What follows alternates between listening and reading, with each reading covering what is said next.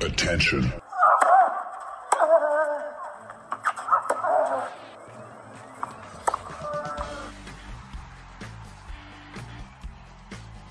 Das ist Wimbledon 2023 fast daily.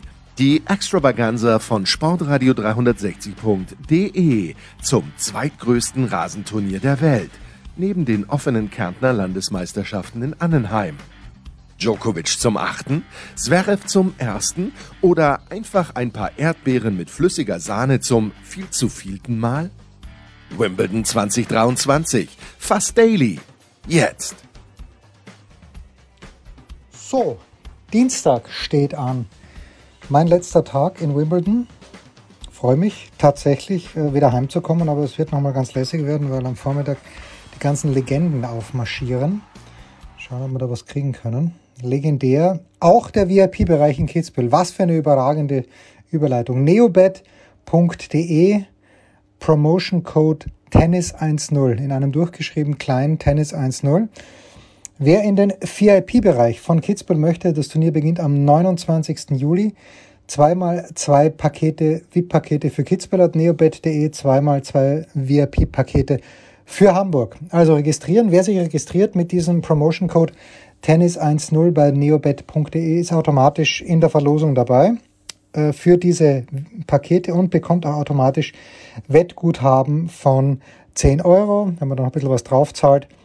Äh, auch kein Fehler und man darf natürlich gerne damit auch spielen. Und dann geht ihr vielleicht noch auf die Inst nicht vielleicht geht noch auf die Instagram-Seite von neobet.de und die heißt neobet.de durchge äh, nee Blödsinn neobet underscore de.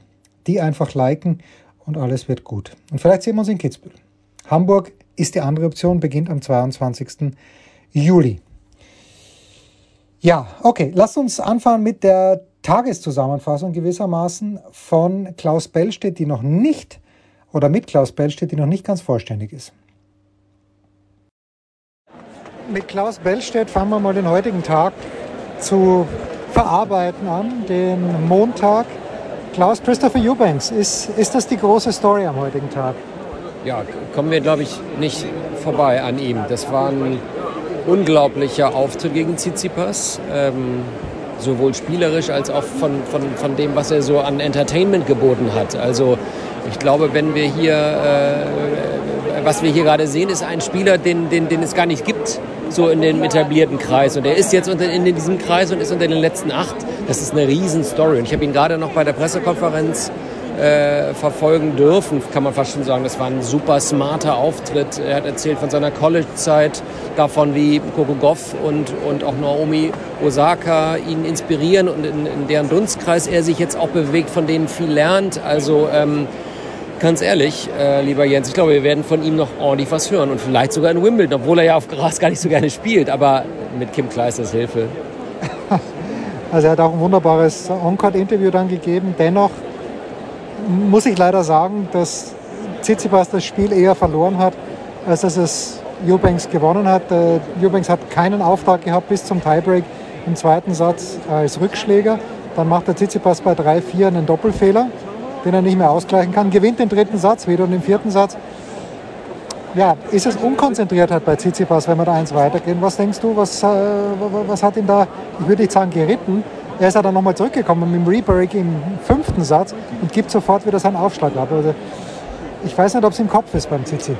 Ja, also ich glaube, du triffst es, du triffst, das trifft es. Er, ist, er hat in diesen in diesen, in diesen Highlight-Spielen in der Crunch-Time hat er immer mal wieder diese, äh, nicht die Konzentration oder irgendwas fehlt ihm, so der letzte, ja, die letzte, das letzte Selbstbewusstsein, was er ja eigentlich auch haben könnte, äh, qua Ranking und, und auch Können und so weiter. Er ist natürlich der bessere Tennisspieler mit Sicherheit, aber er kann dann in diesen Momenten äh, irgendwie das nicht konverten und dann verliert er diese Spiele. Für mich eigentlich auch unerklärlich, aber das, ist, das fehlt ihm eindeutig an, an, an psychologischer, mentaler Härte.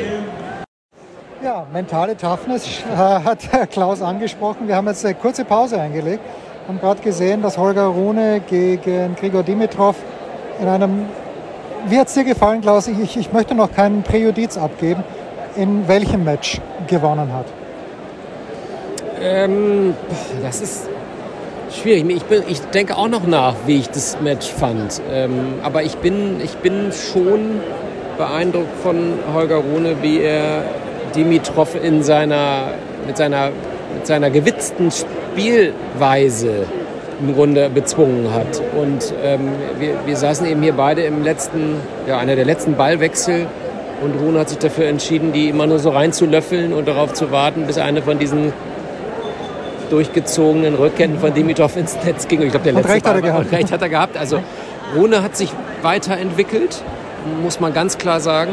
Und ähm, schon ein verdienter Sieg. Also ähm, so schön Dimitrov auch immer anzuschauen ist mit seinen Schlägen und so weiter. Und die Rückhand ist natürlich fantastisch und, und macht Spaß. Und der Slice von ihm ist fantastisch. Ich erinnere mich, wie du die, Aufschlagbewe die, die Schlagbewegung hier immer nachgemacht hast, weil du so verknallt bist in, die, in den Slice. Also das ist schon toll. Aber, aber Rune ist gewitzt und ähm, äh, ist ein aufregender Spieler. Und ähm, jetzt wollen wir mal schauen, was er, was er gegen Berrettini oder Alcaraz macht. Beide spielen ja gerade noch.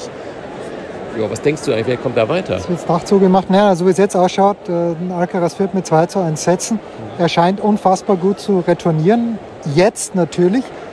Unter Hallenbedingungen könnte natürlich sein, dass sich was ändert. Aber ich glaube, dass Alcaraz weiterkommen wird und ich glaube, dass Rune lieber gegen Alcaraz spielt. Weil wenn Berrettini so aufschlägt wie gegen Zverev, kommt halt überhaupt kein Spiel zustande.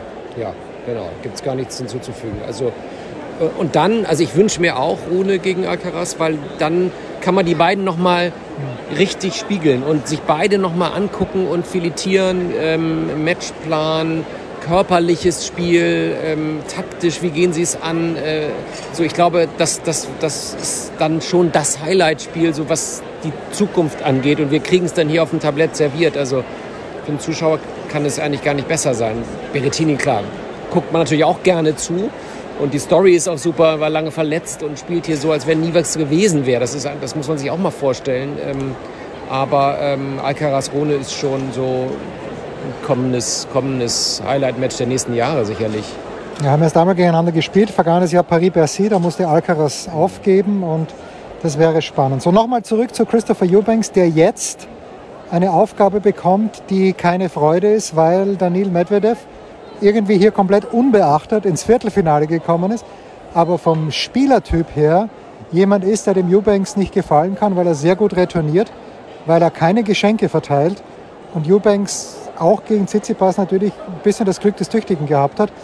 Wie siehst du das Matchup? Ja, die, die Geschenke kamen ja dann am Ende von Tsitsipas. Also aber trotzdem, also ich glaube, den, ähm, so, so wie ich mir heute auch nach dem Match, äh, so wie ich ihn da erlebt habe, äh, so vollkommen wie soll ich sagen, selbstverständlich in seiner Eigenanalyse. So, das gefällt mir super. Und deshalb glaube ich nicht, dass er wie viele vor so einem Spiel drüber ist, overpasted, sondern dass er äh, sich gut vorbereiten wird. Medvedev ist natürlich unfassbar unangenehm zu spielen und der wird ihn, das wird wieder, das, das wird grausam für ihn werden, aber ich traue ihm es wirklich zu. Also ich traue ihm zu, wenn der Aufschlag kommt, dass er eine Chance hat gegen Medvedev und eines sei dir immer sicher, Jens, der hat jetzt alle hier hinter sich. Das war heute schon so gegen Tsitsipas, der wirkte wie ein Engländer. Es wurde auch nochmal gefragt, fühlst du dich eigentlich wie ein Engländer oder mehr wie ein Ami? Sagte er wirklich, nee, also die, das ist hier schon wirklich der Support, den er kriegt. Das ist auch nicht zu unterschätzen. Medvedev, ja, ist das ein Spieler, den man sozusagen, den man, den man richtig unterstützt? Ähm, ähm, eher nicht bei aller Liebe für sein Spiel, aber ähm, das könnte auch ein Faktor sein in dem Spiel, ne? dass, dass, dass der Eubanks aus dem Nichts hier im Viertelfinale steht und der Underdog, und die Engländer haben was für Underdogs über, das haben wir jetzt ja immer erlebt hier in Wimbledon, also ich glaube, er hat eine Chance. Und das Lustige war ja auch, dass Medvedev heute gesagt hat, er hat am Einser gespielt. Ja, schade, er spielt so gern auf diesem Platz. Er wird sein Viertelfinale jetzt ja wahrscheinlich am Center Court spielen, aber das glaube ich gar nicht weil ich glaube, dass das Rune, entweder Rune Alcaraz oder Rune Berrettini am Center Court sein wird und er sein Viertelfinale dann wieder gegen Eubanks hier auf dem Einser austragen wird. Aber ja, ja ein bisschen stimmungsvoller ist, wie ja, wir ja gerade ja. auch wieder gemerkt haben, wo die Leute sich auch, glaube ich, mehr trauen zu rufen und so weiter. Wir haben ja gerade hier die Jungs von Holger Rune vor uns gehabt. Äh, das ist dann schon eine sehr schöne Stimmung. Zauberhaft. So, wir müssen über ein Frauenmatch heute noch sprechen. Und zwar, du hast die letzten Tage Mira Andreeva auch begleitet. Du wirst über sie schreiben für den Spiegel. Ähm, führt 6-3-4-1 gegen Madison Keys und in 100 Jahren hätte ich nicht gedacht, dass Maddie, die ja gerne dann sagt, jetzt reicht's mir, aber ich mag nicht mehr, dass die nochmal zurückkommt und da war schon wieder, waren zwei Szenen dabei. Okay, nach dem ersten Verlust des zweiten Satzes meine ich, Andreeva wirft sie einen Schläger Richtung äh, Stuhl, was nie gut ist, weil du nicht weißt, wie ein Schläger abspringt, im Gegensatz zum Ball.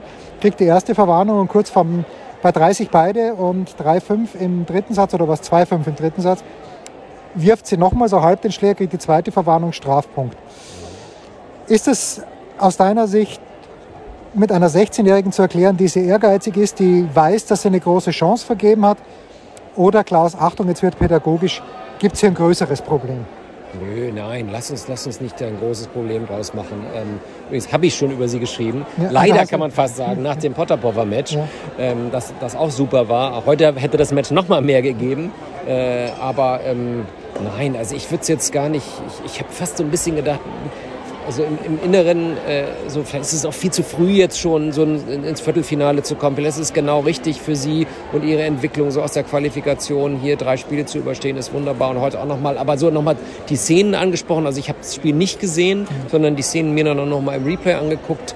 Äh, zumindest die zweite Verwarnung war ja auch in Ausrutschen, dann der Schläger so weg. Ja klar, das sah schon so aus, als würde es ein bisschen absichtlich sein, aber und es war vielleicht dann ein bisschen sehr hart vom Schiedsrichter. Ähm, ich, ich, ich schätze sie gar nicht so ein, dass sie äh, jemand ist, der, wir, wir können sie ja noch gar nicht richtig einschätzen mit 16, wie sie eigentlich wirklich über, über tief in einem Turnier sich verhält bei, bei, bei wirklichen engen Spielen, aber ähm, würde nicht zu viel hineininterpretieren wollen. Sie wirkt schon sehr aufgeräumt eigentlich. Und ähm, ich, ich äh, zitiere mich ungern selber in Texten, aber ich habe dann auch geschrieben, äh, manchmal wirkt sie wie 30 und manchmal aber auch wie eine 13-Jährige. Und ich finde, das, das trifft es eigentlich ganz gut. Und ey, lass es, lassen, lassen wir sie davonkommen mit so, einer, mit so einer Aktion. Aber natürlich, sie hat sich damit auch geschadet. Also das ist, die, hat direkt eine Auswirkung gehabt auf das Spiel. Das ist schade. Ja, Maddie spielt jetzt gegen Arina Sabalenka, allerdings erst am Mittwoch. Das Programm für Dienstag ist kein Leckerli, muss ich dir ganz ehrlich sagen. Wenn wir bei den Männern schauen, Djokovic, der natürlich am Montag die Verlängerung gewonnen hat, auch wenn er einen Satz abgegeben hat gegen Hurkacz, spielt gegen Rublev, da sage ich ja, ja, okay, meinetwegen. Und dann Yannick Sinner mit der leichtesten Auslosung in der Geschichte für einen gesetzten Spieler hat im, im Viertelfinale Roman Safiulin. Holt dich da irgendwas ab oder holt dich am ersten noch das Spiel von Iga Swiatek gegen Elina Svitolina ab? Ja, genau. Nach, nach, ähm, also so, das, das habe ich mir dann irgendwie eben auch gerade angeguckt. So, was gucke ich mir morgen an? Wo gehe ich hinterher? Das ist auf jeden Fall Swiatek gegen Svitolina. Auch nachdem tollen Match, muss man sagen, von Svitolina gestern und auch das und, und auch, auch Sviontek zwei Matchbälle abgewehrt gegen Bencic und so. Also die beiden jetzt gegeneinander zu sehen, ist für mich morgen das Highlight. Ähm, let, the, let the match begin, würde ich sagen. Aber, aber ja, du hast recht, die, die Männer-Matches holen mich jetzt morgen auch nicht ab. Ähm, Sinnasch, eigentlich, eigentlich, es läuft auch so ein bisschen nebenher. Du, wir haben ja eben uns auch darüber kurz unterhalten, so ein bisschen, ja, ein bisschen eintönig das Spiel kein richtig aufregender Typ, so ähm, äh, ist auch noch natürlich noch sehr jung und kann ja auch noch kommen und so, aber ähm, nee, morgen, morgen mal Damentag.